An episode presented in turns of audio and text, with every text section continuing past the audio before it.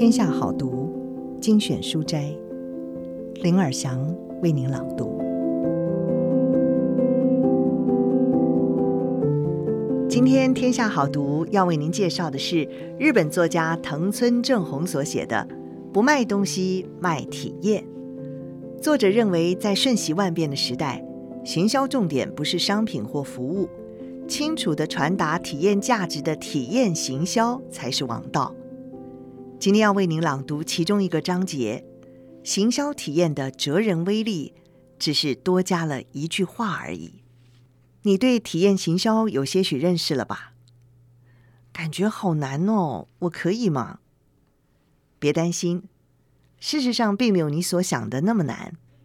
关键在于推销体验的观念，凡事只要以此为出发点考量就可以了。一开始我也跟你一样。不晓得自己到底行不行哎，内心充满了不安。不过总是要做了才知道，便硬着头皮多方尝试。实际做了以后，竟然比想象中还简单。刚开始当然是从一连串的错误中学习啊。然而在持续的过程中，就渐渐懂了。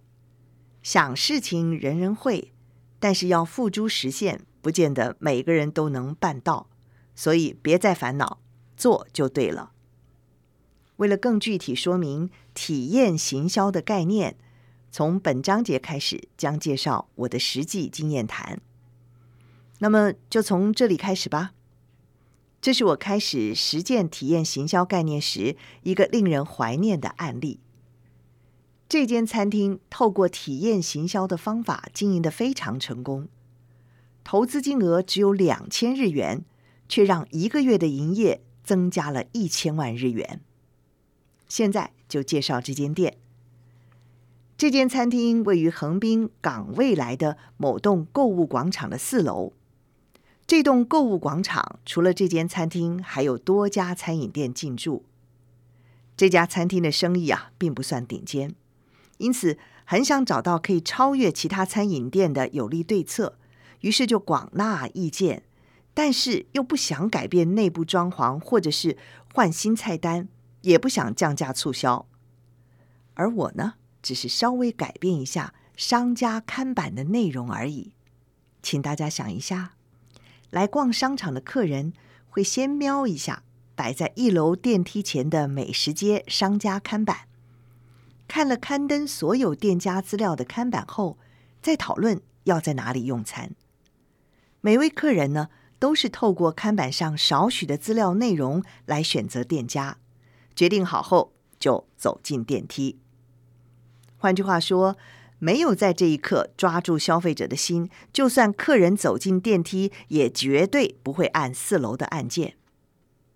消费者站在商家看板前的那一刻，如果没在那一刻抓住消费者的心，就算你的服务再好，客人也无从得知。我实际看过一楼的商家看板，每间店都只刊登菜名和价格而已。这间餐厅当然也不例外。这样子想让消费者对每间店都留下深刻印象，确实是有点困难。尤其是对于初次造访的消费者来说，他会觉得每间店不都一样吗？不过，会来港未来游玩的客人中，以何种类型的消费者居多呢？以到此约会的情侣占最多数，第二名是观光旅游的家族消费者。在这种观光区，多数游客都是等肚子饿了才会找用餐的地方，也就是说，很少人会事前就想好到底要吃什么。既然特地到此一游，东看西逛后，才决定要在哪间店喂饱五脏庙，也是一种乐趣啊！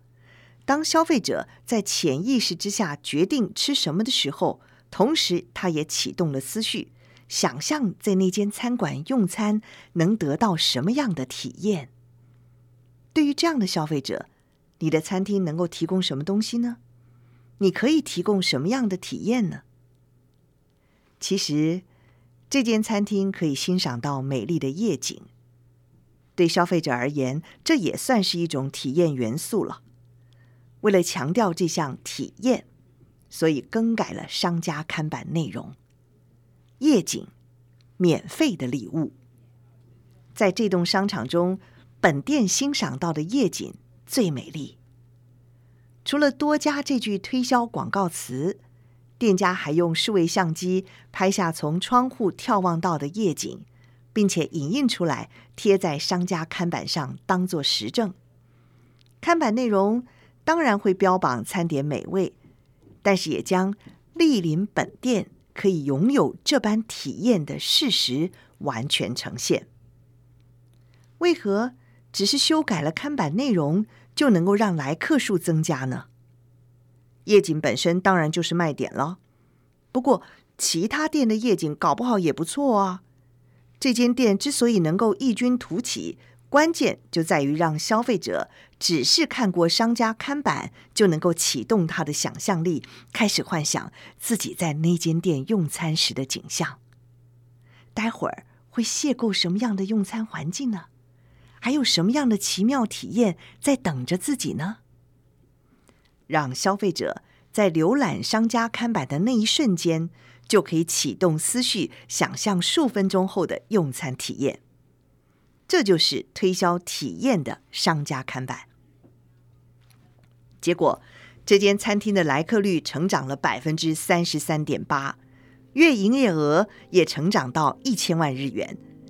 在使用那个商家看板内容的期间，来客率从来都没有下降过。每个月是一千万日元，一年的营业额就是一亿两千万日元。然而，当时花的成本只有两千日元。这么简单的方法，您是否也跃跃欲试呢？今天为您朗读的是《天下杂志》出版《不卖东西，卖体验》。